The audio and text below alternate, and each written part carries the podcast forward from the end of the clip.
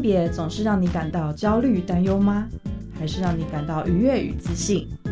在这个性别多元的世界里，多爱自己一点。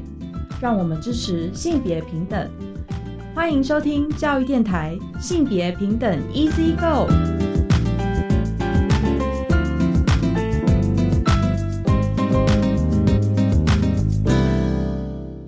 欢迎收听教育电台性别平等 Easy Go，我是玛丽。不知道大家这礼拜过得好吗？这个礼拜啊，很多人的呃注意力和焦点应该都被大选给占据了哦。但在九合一的大选中呢，还有一个很重要的跟青少年有关的主题，就是十八岁公民权的修宪复决哦。那事实上，这也跟我们稍晚要分享的性别大八卦的群体是有关系的。我们今天呢要分享的大八卦呢，是关于国家人权委员会在进行儿少安置机构还有校园性侵议题的系统性的调查访查研究。那这其实是一个蛮重要、正在进行当中的调查哦。那稍晚跟大家分享相关新闻。今天的性别慢慢聊呢，我们则邀请到了一位在庇护所工作的一位老师舒哈姐哦，来分享她在带领就是庇护所里面可能有些是家暴或者是亲密关系暴力议题的女性，在复原之路上哦，要找回生活的一些平衡和节奏的时候，她其实会把自己身为客家女性的一些实农经验或者是疗愈的经验带进去哦。那也开始了一系列关于实农议题的讲座。那我们来稍后呢，邀请淑华姐来跟大家分享哦，就是在实农的议题里面，有时候也会安插一些像是性别培力的观点，那她是怎么样操作的？那我们先进行性别大八卦。性别大天的性别大八卦要跟大家分享的新闻哦，是关于国家人权委员会进行的俄少安置机构还有校园性侵议题的系统性访查研究。那其实国家人权委员会呢，针对这个研究有做了一个一页式的网页哦。那他们谈到的标题是“你的声音，国家用心听”。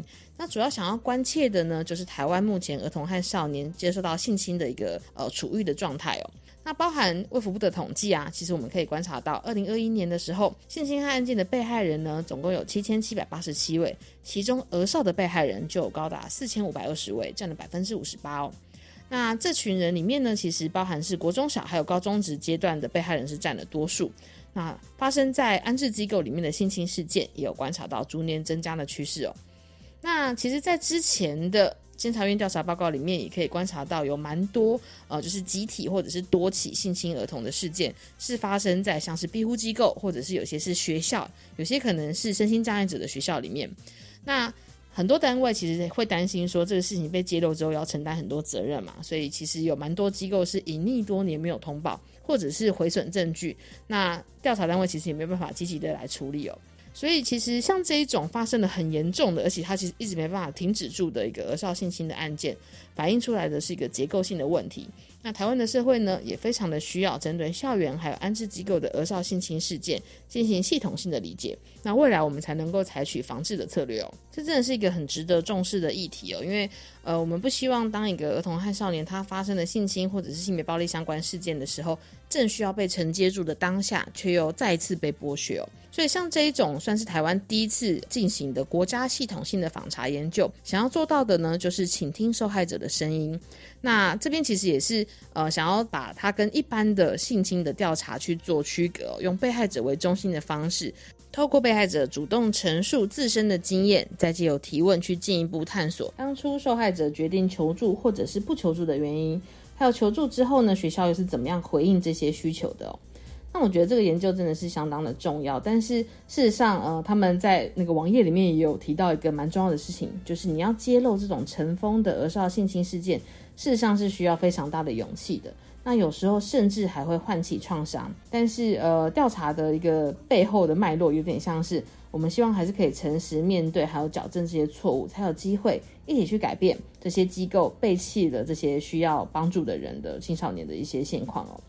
那。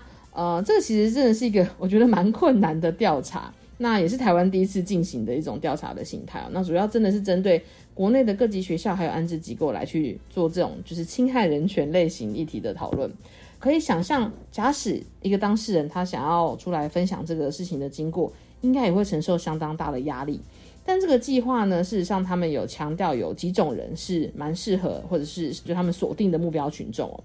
那包含像是在十八岁或者是十八岁前，曾经在校园或者是儿少安置机构遭受到性侵害的当事人，或者是重要他人，包含像是家人、朋友或者是专业工作者哦。那他们的条件里面还包含像下列四项哦。第一个是在儿少的安置机构或者是校园内遭受到性侵害、性剥削，而且加害人为校内的人士，包含呃如果是老师、学生啊、行政人员、教职员或者是教练和社团老师等等的，这是第一类。那第二类呢，就是在儿少安置机构或者是校园内接受性侵害或性剥削，但是加害者不是校内人士的，也可以参加。第三个，加害者是儿少安置机构或者是校内相关人员，但是发生的地点不在学校或机构内。第四个是受害地点和加害者身份都和机构和学校没有关系，例如可能是发生家内性侵哦。那受害者呢，曾经向机构人员或者是老师表达遭受性侵害或性剥削，但是没有得到协助的。以上这四类其实都是他们目前的访查想要搜集到的一些资讯。那大家就可以想象，你呃这四类的人是有一些可能会是呃受到亲近的人或者是信任的人发生的，所以呃可想而知一定是更更困难的哈，要谈这些事情。但是计划其实是呃非常以当事人为主体的，所以其实他们有提到。呃，如果说愿意受访的话，其实是可以选择自己想要的访谈形式，不管是面对面、电话或者是邮件都可以哦。那访谈的时间大概是六十分钟。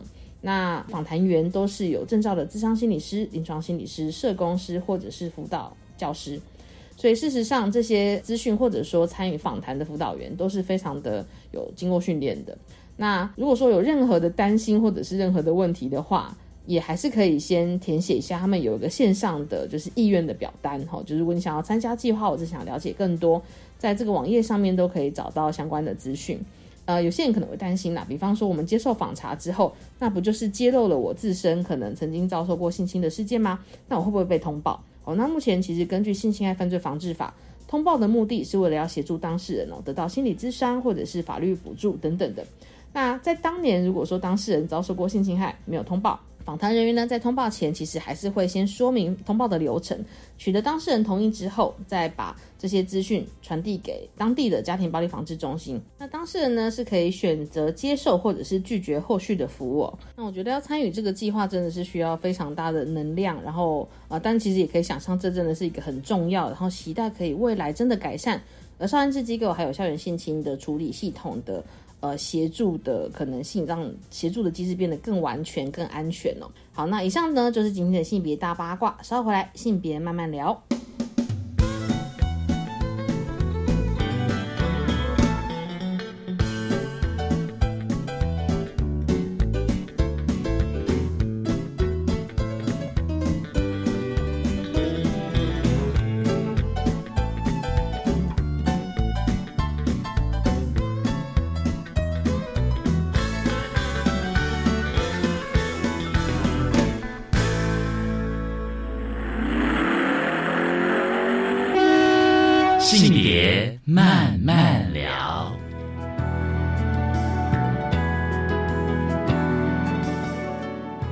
回到教育电台性别平等 Easy Go。我们现在进行的单元是性别慢慢聊。那今天呢，其实邀请到了一位老师淑华姐哦。那为什么称呼她为老师呢？啊，是因为我们在大概上个月的时候有去台北 NPO 聚落哦，这个聚落离呃录音室其实蛮近的，都在中正纪念堂站。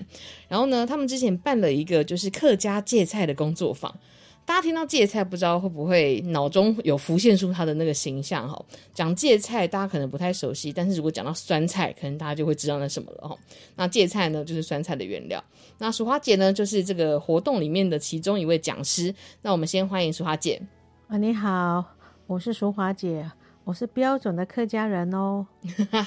今天淑华姐可能会用那个双声道来跟我们聊天，就如果然后我自己其实听得懂客家话，所以如果说等一下淑华姐用客家话的时候，我就会把它再转译成就是呃一般的普通话来让大家听得懂这样子哈。那我们先来问问看淑华姐，就是一开始在就是分享这个活动的时候，因为那时候参与啊，其实淑华姐有跟大家介绍芥菜跟酸菜的关系。那芥菜对客家人来说是一个很重要的植物吗？芥菜呢，就是我们在秋收之后，然后田地里面呢就会有空闲，就是农闲的时候。那勤俭的客家人呢，通常就开始会利用那个那农闲的时间开始种胎催。胎催，胎催就是其实就是芥菜。芥菜哦。那为什么要种它？因为它可以长得很大颗，很大颗，然后也比较少病虫害。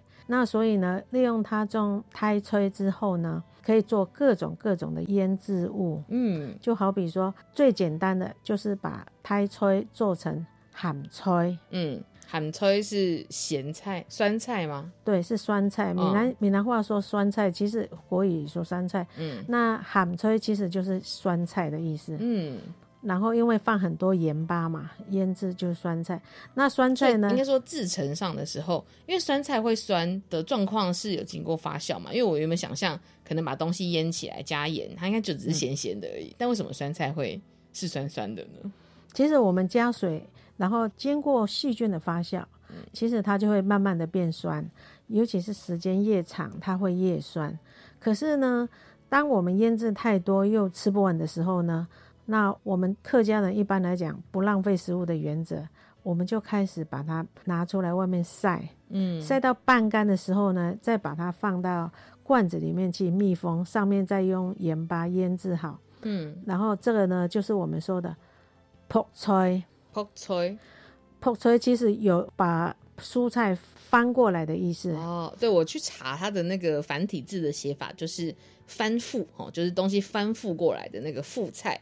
对，但其实也有人把它写成是福菜耶，因为意音，嗯，一音变福菜之后变很喜气，然后大大家都在。过年的时候加入笋干一起煮，所以就破吹破吹。可是，一般人听起来就福菜福菜，慢慢它是慢慢演进而来，而且谐音把它转过来，而且它有喜气的意思。嗯，所以这边破吹破吹就可以放罐子，可以腌制蛮久的。那如果有时候那个我不需要那么多的时候呢，我们就制成里面，我们又继续把它晒干。嗯，晒到最干的时候，就变成我们的。梅干菜，梅干菜嘛？嘿，然后变成梅干菜的时候，跟控肉煮起来啊，哇，那香的不得了。对，说到梅干菜，大家应该立刻想到这一道名菜了，梅干扣肉。对，然后你你想看看，一个太菜变到咸菜，变到泡菜，变到梅干菜，它一物三用。其实这这中间的转变，只是因为制成上的不同，所以你有没有感觉这很有趣？没错，而且其实我们之前在呃，就是有一个女性食农展哦，就是也是之前我们有访问过的边边女力协会，他们曾经有策展过两年哦。那其实都有那个客家女性的智慧在里面。其实大家就有提到，应该说像我刚刚说的那个女性的智慧啊，因为有非常多在制作这种保存或是腌制食物的角色，好像都是客家女性哎。哦，因为客家女性一般来讲。勤俭持家，只要可以吃的东西，都会尽量保存。这跟我们民族性其实是有关的，就是客家人长期在迁徙。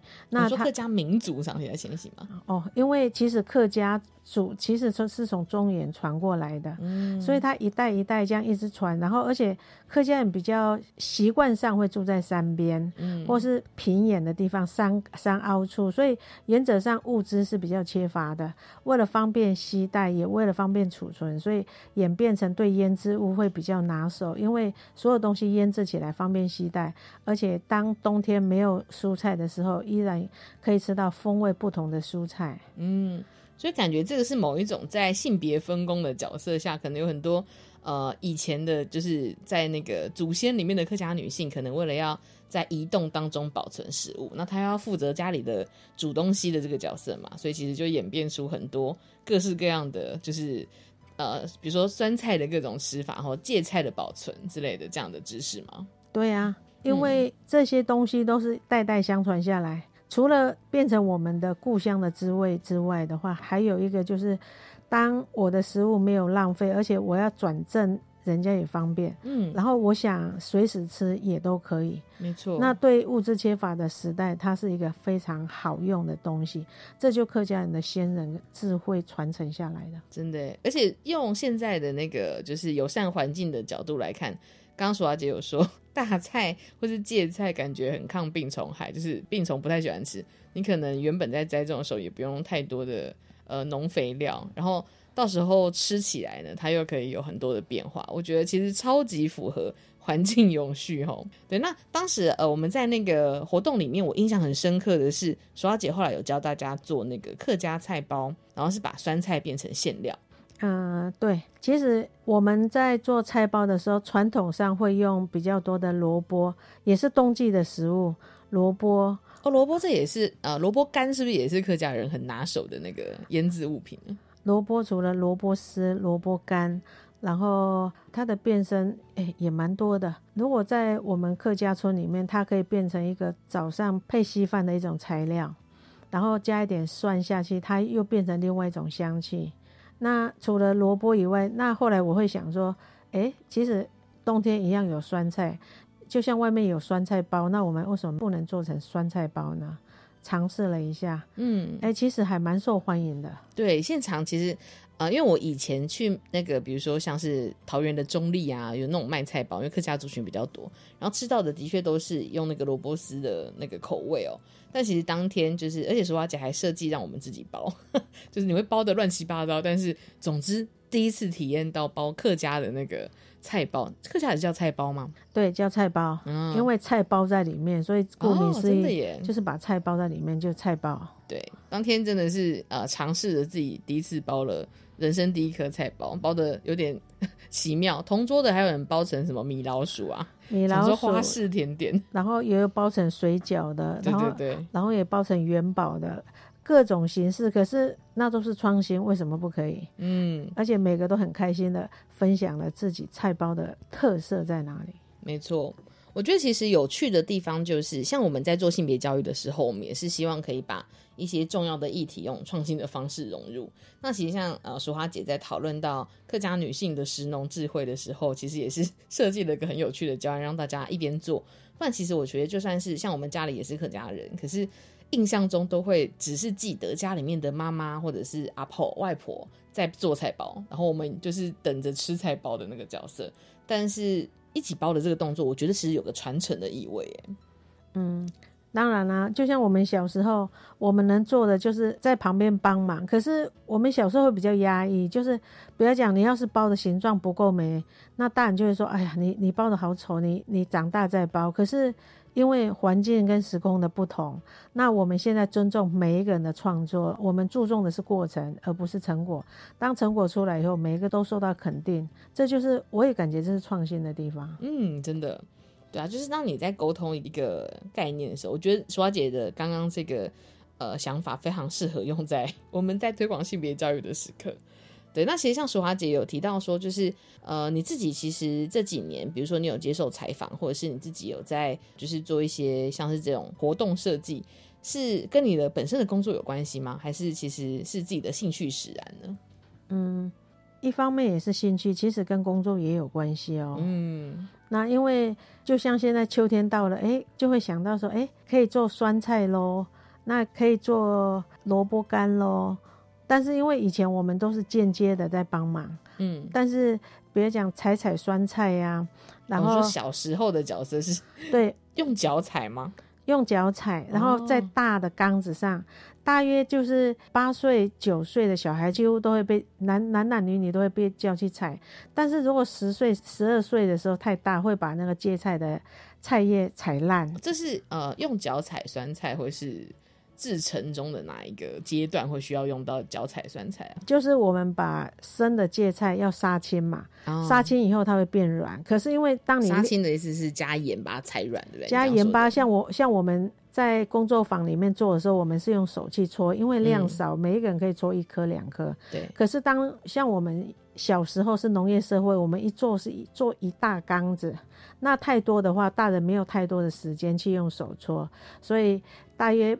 九岁十岁的小孩都会被叫去一边撒盐巴，大人撒盐巴，小孩子就开始踩踩踩，踩到它出水。其实这是帮助它可以软化叶子，然后方便我们把叶子软化之后，然后撒上盐巴，它出水之后，我们腌制的过程它就已经完成一半了。接下来就是时间的酝酿。没错，因为其实，在保存食物这件事情上，大部分都是先把食物做脱水。对，然后呃，那其实脱完水之后，然后因为那个酸菜会发酵酸酸的，是因为有那个酵母菌嘛。对，所以其实像之前看到淑华姐在做的时候，就是把酸菜跟叶子那种一颗一颗，你自己在家做了，搓搓搓搓到出水之后，直接放进罐子里，然后让它发酵的那个汁液，事实上就是它自己渗透出来的那个。对菜汁对不对？对，然后现代人要少盐，盐越多当然可以保存越久。可是现在因为要少盐，所以我们放的少。嗯啊，但是制出来的香度是一样的。嗯嗯，对，所以其实我觉得，呃，在实际上参与的时候，其实也会让我自己再回想到哈，就是我在跟我们家里面的呃女性的长辈啊，像是妈妈或者是外婆啊互动的时候。好像真的就是，如果刚刚前面说的，就是我会很习惯吃到某些气味，很习惯这就是家里的味道。但是事实上，在参加工作坊之前，我好像也没有提醒自己说，哎，我其实好像应该要去挖掘看看，就是比如说大家是怎么传承这个做法的哦。然后我觉得，其实参加完楚阿姐这场活动之后，就帮助我开始对我自己的出生的文化感到好奇哦。对啊，然后那现场有没有伙伴也是有类似的回馈呢？嗯，其实我记得当初有一个香港的学员，他就很开心的说：“哇，我竟然没有吃过萝卜丝这种东西。”那我说：“啊，那你们包的人？”他说：“我我们完全没有这种食物啊。”可是这种食物的香气好吸引我，我好想要学习。哇，他对食物产生好奇，是，这真的蛮有趣的。就是呃，事实上，食物不只是像苏小姐说的，食物不只是我们在探索属于自己的。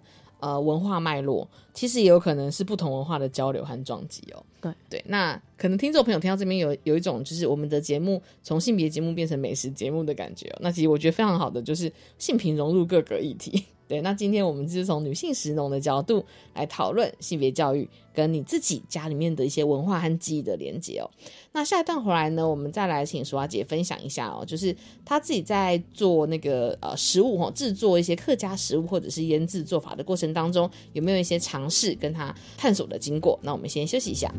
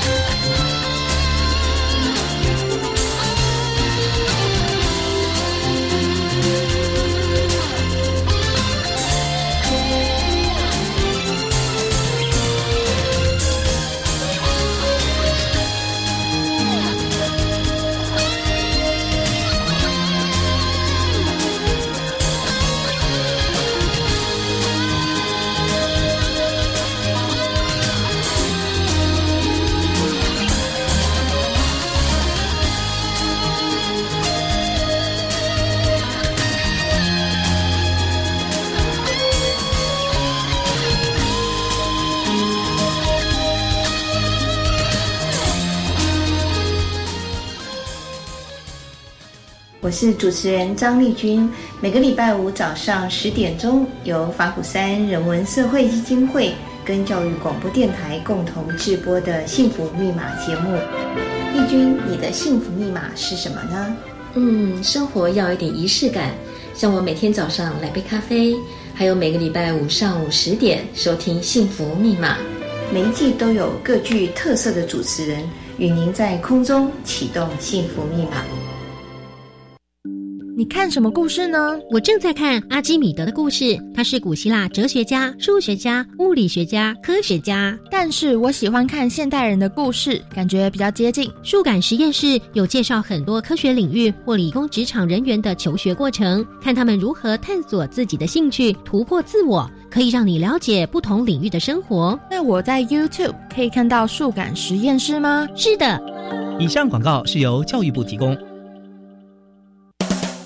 啊！你知道最近民法有重大修正吗？是什么啊？从一百一十二年一月一号起，满十八岁就是成年人喽。而且无论男生女生都要满十八岁才可以结婚。那之后我满十八岁，签契约、租房子都可以自己处理了耶。不过成年人也要为自己的行为负完全责任，做任何决定之前一定要多加思考哦。以上广告由法务部提供。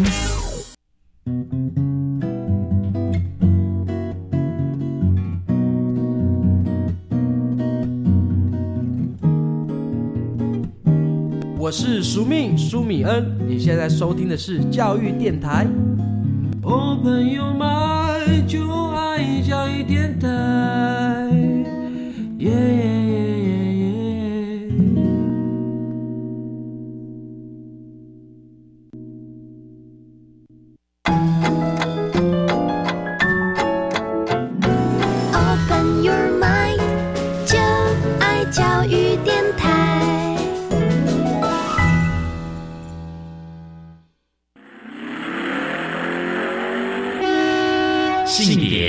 慢慢聊。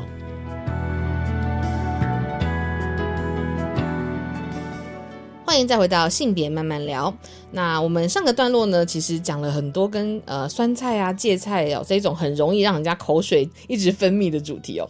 其实是因为我们邀请到了一位呃有在做客家文化还有食农教学的老师淑华姐来跟我们一起分享哦。那其实我们在提到就是像这种客家腌制啊、客家的一些传统的美味这件事情的时候，好像都会提到就是有女性的呃家族成员或者是女性的老师传承。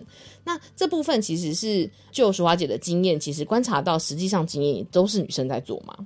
呃，男生如果要做的话，就比如讲采摘或是说踩踏的时候，就比较大量工作的时候，男生或是男童会。加入，我说那个，比如说儿子啊、哥哥、弟弟们加入这样子，因为采收它有一定的时间嘛。对，那如果让如果只有几个小女生去采，就会比较慢。这么感觉有一点像是 因为生理结构限制，需要体力活的可能也会叫男性加入。类似，所以所以他就变成说男生，可是就变成说我帮忙，就蛮奇怪的。就是说我帮忙你们做，然后当全部采摘完毕之后，大量腌制之后，男童也会被叫来，男童女童都会被叫来，因为。那是体重的关系，大家可以踩。那如果别讲你你你到了十一岁、十二岁，男生又长大，女生又长大，这种工作就不可能了，就小孩才可以。嗯，哎，青少年就不行了。是，但是接着下来呢，腌制之后呢，几乎都是女性在做。为什么呢？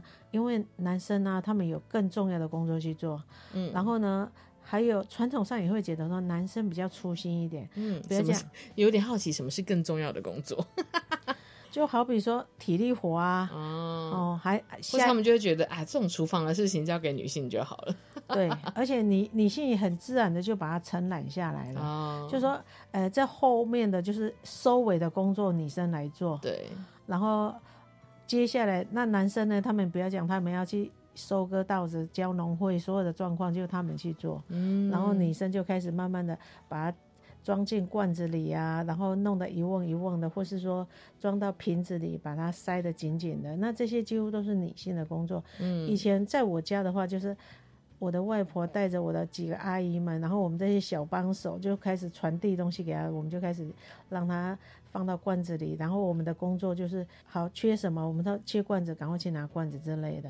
那那男生呢？小男生呢，就大概打球去玩了吧。那女生呢，好像就应该要做，也应该要练习的意思啊。就是说，你长大以后，你也要结婚之后也要会啊。那你现在就来练习，这样就就练练习的意思。所以就很容易就，那女生也很习惯就接受说好，那我就要做。但你小时候不会有一种就是啊，怎么会觉得都是小女生要做？还是当时候你的是觉得哦，那 OK 啊，我就来学呢？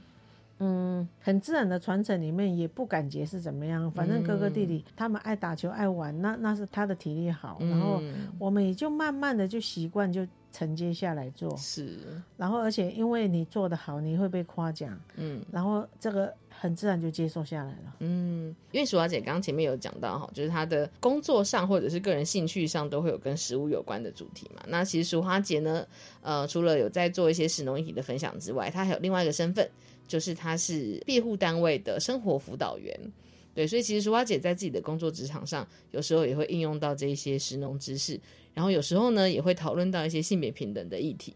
对，所以其实之前就有跟耍姐稍微聊过哈，就是这种呃感觉在印象中或者是文化里面，对于女性就是一定要学会做什么事，这样子的分工，有时候可能也是一种压力的感受。那不知道淑华姐在就是呃进入到了一个这个性别的职场工作之后，有没有再重新解释或者是看待你就是比如说女性分工这件事情呢？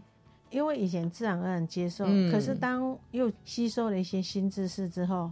然后其实也会跟我们的工作成员也会讨论说，哎，所有东西为什么你女性就要做饭？嗯那男生的男生如果做餐饮，他一定是主厨之类，就是他是他职业。嗯，那一般我认识的东南亚妇女，他们会觉得说这很正常啊，因为我们在家就是这么这么做的。嗯，那有试着讨论说。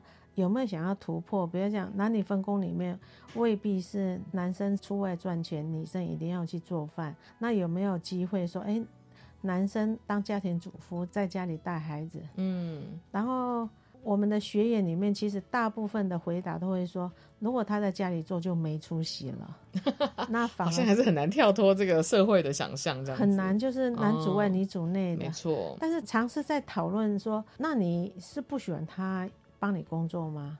但其实百分之八十九十，他们都说不是。我希望他可以，嗯，但是对外他又希望说，嗯，他是很 man 的，很强壮的，嗯，符合一般社会的想象。是，所以打破性别刻板印象，我我想要从自身跟从头开始探讨起，嗯，并不是我们一下先导他就会改变的。没错。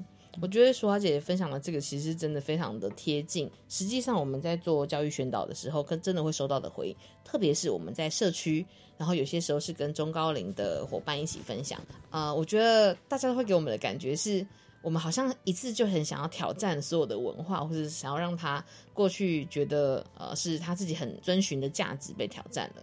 但我觉得就跟淑华姐说的一样，就是每个人都有自己生命阶段。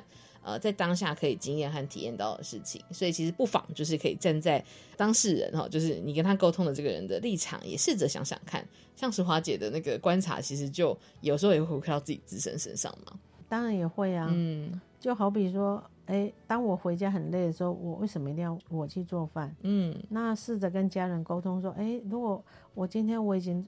从外面回来，我非常辛苦的时候，我们有没有变通的办法？嗯，比如讲，好，那家人不会煮，我们外食啊。对，像我以前真的说，你去帮我买，现在说。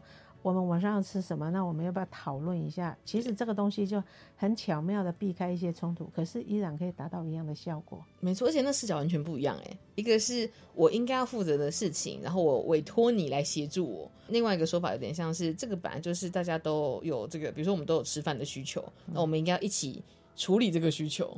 那个视角其实就更平等一点。是，所以这真的蛮厉害的一个观察的说法哎。所以就跟学员在讨论的时候一样，是潜移默化，就是说，哎，那我们换句话说，我们这样子会不会感受好一点？对。所以当我站在他的角度上的时候，这种东西慢慢就会比较好带入啦。真的。对，我觉得其实从食农呃，比如说食农和性别，有点像是这是一个交叉的议题。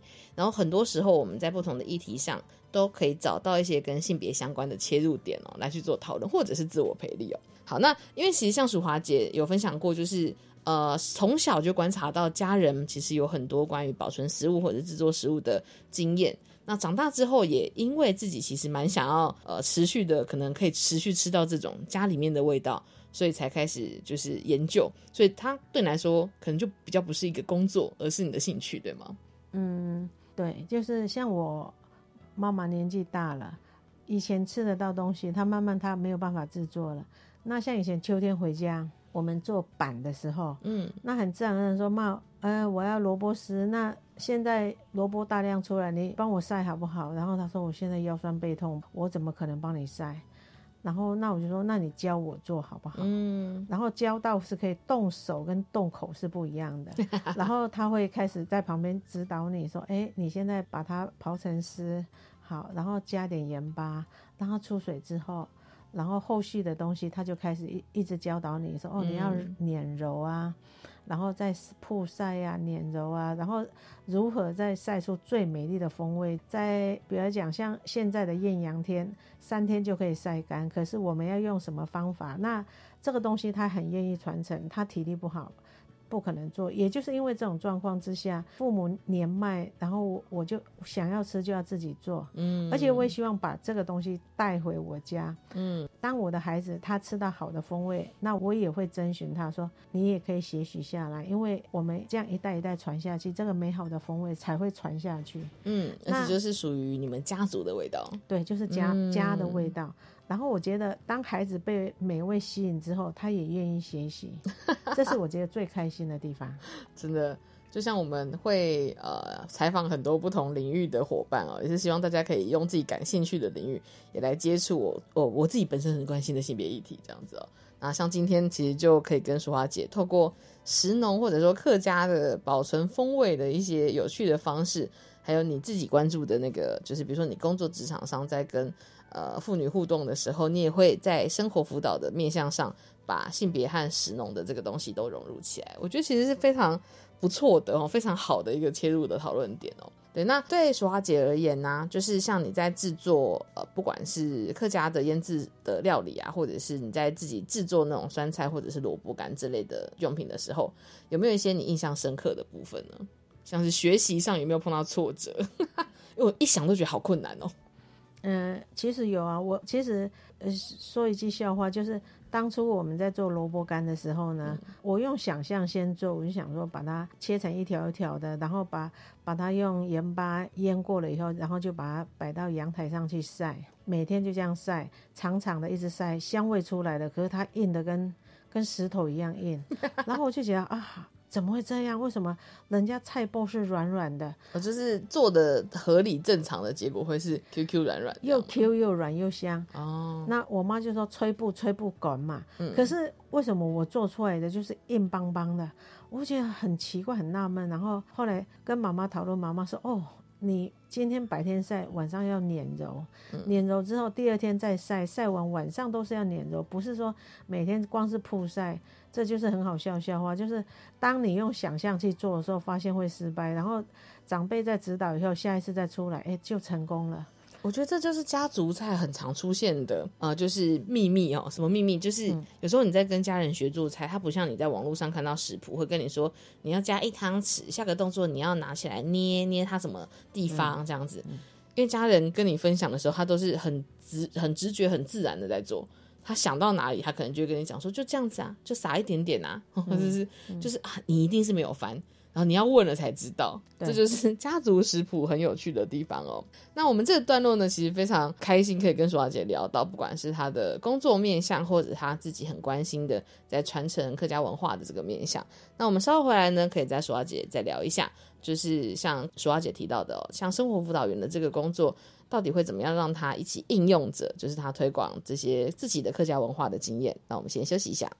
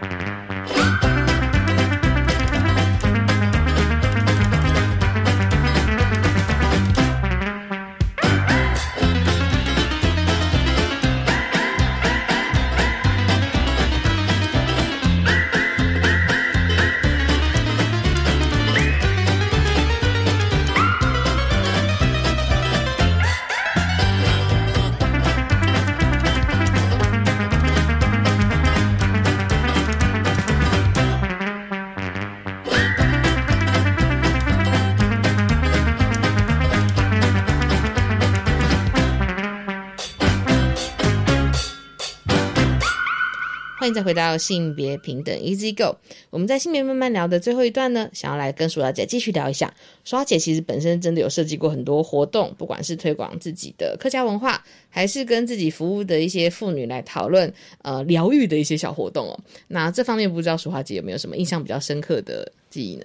哦，那因因为我工作的地点是在中立嘛，那我认识的学员当中，我就觉得有一个越南籍的妇女，她让我印象很深刻。嗯，因为我们在做活动之前呢，然后她说她愿意来学客家的美食，然后我原先以为说哇，真是好学啊，可是后来听了她经历之后，我觉得说哇，真的是有点心酸，因为她说她嫁来。台湾之后呢，然后她的夫家看不起她，就就认为说你是越南嫁过来的，然后举举凡他想要吃他做的越南美食，家里都不想吃。像她老公说：“我才不吃你那酸酸辣辣的不好吃。”然后呢？他呢，为了要融入这个家庭，他就极力的讨好，所以他努力的学客家菜，因为因为夫家是个客家人，是，所以他呢也做了梅干的控肉，嗯，然后也写了萝卜炒蛋，嗯，哎之类的，就比较传统的。可是呢，有时候还是会被嫌弃不地道，所以当我说我要做客家美食的时候，他就很开心的说我要学，嗯。然后我就说这个理由感觉有一点心酸。是，可是那我就说，哎，那因为那个活动我设计是每人做一道自己的菜，哦，文化交流嘛，最最拿手的菜，对。然后那一天呢，他就做了越南的春卷，嗯，然后呢做好之后，哇，我们当我们的餐桌上有各式各样的美食，包括异国的美食，有菲律宾的啦，然后有泰国的啦，然后。越南美食也在其中，然后所有的学员都互相的肯定，哇，你的酸，我的辣，然后都大家都觉得非常好。可是他还是很没有自信的说，虽然我你们都说我做的很好吃，但是我先生就是从来不吃一口，他觉得很沮丧，嗯，就非常的。对自己的东西，他说是你们肯定我，可是我先生他们不会肯定我。嗯，那因为这样，所以我说好，那你很喜欢学客家菜，对不对？那我们就那一天，我们就做一个最道地的梅干扣肉。嗯，然后他就说，哎，我回去的时候我要做给家人吃。然后我就说，那你你自己的呢？你自己的春卷？他说我自己喜欢吃罢了。那因为这样呢，我们就在下一次活动的时候呢，我们就做单一的。越南春卷，因为越南春卷不是只有包的，还有炸的哦。他们有就请他来带嘛。对，他有各种各种不同的风味。我就说好，那你帮我做三种越南春卷。嗯，那天你你是讲师，嗯，你来做给大家教大家。然后他说啊，我也能当老师吗？我是越南籍的配偶，我怎么能当老师？我说你可以用你母语说，还是用你自己可以说的。嗯，说得出来的鱼翅，反正你要的材料我全部买，然后我们一起做。经过那一次的活动，我们大家学了以后，我们还请了很多同事，大家一起品尝，大家都肯定之后，发现他的笑容越来越纯真了，而且自信也产生了。是，所以在美食当中，他得到肯定。最后他告诉我说：“我老公不喜欢吃有什么关系？我喜欢就好。”对，那有没有很感动？我就觉得说哇。竟然在美食当中可以让一个人的信心提升，嗯，这我感觉还蛮开心的一件事情。对，而且其实有非常多的女性啊，真的会因为，比如说传统文化里面会想象一个女生结婚之后，她就是夫家的人，所以她要加持，比如说是客家人嫁到一个本省台湾家庭，那可能你就要去适应的是，你要你过去吃的菜，你可能就全部都要忘记了，你可能就要去学那个，比如说台菜。对，那像这个刚刚故事里面的这个越南的呃妇女，她也是碰到类似的事情，她嫁到台湾的客家人的家里，然后就必须学的客家菜，而且自己的文化好像还没有被看见，很有点就是遗憾的感受哈。嗯，但其实透过了就是这种，我觉得文化跟文化的交流，其实它不只是在讨论到，比如说不同国家间的美食饮食，它其实在讲的是关于这个人，特别是这个女性，她来到这个地方之后。其实他真正对他来说很重要，或者是对他来说很疗愈的这段他的文化的记忆，可能是长成什么样子？对，所以我听到这个活动觉得超棒的，我感觉未来我们也可以策划一下 类似的活动。对呀、而且这是很简单又又很容易融入他生活里面，嗯，比我们深奥的演讲或是说深奥的那个活动，嗯对他来讲的话，他更容易入门。真的，就在生活中潜移默化，他就得到肯定了。对啊。然后之后有活动，他说：“哎、我可以来教大家哟。这真的就是那个真能哦，女性真能的展现。”对，empower 她。对啊，对啊，很不错。那其实像淑华姐，除了设计这一些跟食物啊或者是文化有关的活动之外，你在跟呃就是呃庇护所的妇女活动的时候，你可能还会做哪一些其他的活动设计呢？嗯，像我自己本身很喜欢植物嘛，那有时候就会用那个植物做一些艺术治疗哈。对，然后发现说，哎，就像我曾经在过年的时候，我做了一个带妇女做一些胎球，嗯，然后那个胎球，然后做出来之后，妇女就分享说，啊，你看我的胎球里面有一棵大树，这棵大树呢，就是我，然后旁边有三棵小树呢，就是我的孩子。然后我们紧紧的团结在一起，其实这样子形成也很美丽，不需要说一定要有另外一个更大棵的树去庇佑它。嗯，然后我就发现说，哦，当一个妇女可以看得到这一点的时候，我们活动就成功了。真的，而且在一边等于说我们在一边制作，然后一边诉说的当中，妇女就发泄了她很多的情绪，嗯，也等于说把他对他婚姻里面的不满跟有一些失望、失落，他就在一边在工作的时候，一边就把情绪发泄掉。等到他拿到成品的时候，他就觉得，哎，我重生了。嗯，这就植物治疗的一个方式。真的。其实像那个植物，或者说就是种植植物，其实感觉可能有有时候也会连接到，就是我们可以很疗愈的这个力量哦，真的是蛮呃蛮好的。而且像刚刚的那个故事，我觉得其实非常感人呢，就他不用依靠另外一个他想象中他可能要依靠的人，他自己跟孩子们的就是结合，或许就已经有非常大的力量。对，那其实这让我想到，就我之前在国家妇女馆呢有看到一个特展，然后他的特展其实也真的就是从生活当中食衣住行的面向来达到，不管是性别真能，或者是让大家更意识到就是公共议题的存在。那它有一句 slogan 哈、讲说是让生活中的小事成为改变世界的大事。我觉得在淑华姐分享的这故事里面，也可以把它改成让生活中的小事，呃，成为改变自己对自己想法的大事。对啊，我觉得其实真的是很感动哎。对啊，像以我们自己的做法来讲，我会觉得说，有很多时候我们不经意的一句鼓励，嗯，然后不经意的设计一个小小的活动，让他有重生的感觉，这个世界就从黑白变成彩色的，真的，这是我最想做的。嗯。而且其实淑华姐，我觉得或许啊，淑华姐在这个生辅导员的工作上面，其实也有真的有很多机会是用自己的文化跟其他的就是不同文化的女性一起工作，一起交织，对交流，然后彼此长出力量的这种感觉哦。对，那我们再回到淑华姐本身哦，在就是以客家女性的这个身份来说，像是呃，你觉得作为客家女性啊，有什么是你觉得呃让你真的长出力量，或者是得到力量的一些特质呢？呃，客家人我能说就说韧性很强，韧性，就是那个强韧的韧性哦。对，就像一嗯个小草在、等于说两个墙壁之间，它要怎么生存下去？嗯所以就跟其实跟我们梅干菜一样，福菜，嗯你怎么拉都拉不断，啊它很坚硬很强。嗯其实，在食物里面连接里面，你想在一个艰困的环境，我必须要如何生存？以前是以生存为目的，对可是现在的不是，现在是变成记忆中的风味。嗯，你看这个转变，就是它已经提升了嘛。没错，我们从生理需求到我们自我实现，这中间我们经过很多的历程。嗯可是这个历程，当我突破之后，所以我以前在出社会的时候，我极力的想要学闽南语，嗯因为我觉得客家人比较少，我我想要快速融入社会，我学闽南语，然后我觉得这样是对的。可是当我现在，我会很自豪说，哎、我就是客家人啊。嗯，我可以跟人家直接讲，我还要赶紧有喊来料，嗯。好，为什么？因为我觉得我以客家人为荣啊，嗯。这是我自己经过时间的淬炼，慢慢的发掘，其实自己的文化要自己去保存，嗯而不是要靠别人来肯定，自己肯定更重要。这个就是在我在工作上，其实教学相长，我也学到了这些，嗯，这是我觉得嗯还不错的地方。真的耶。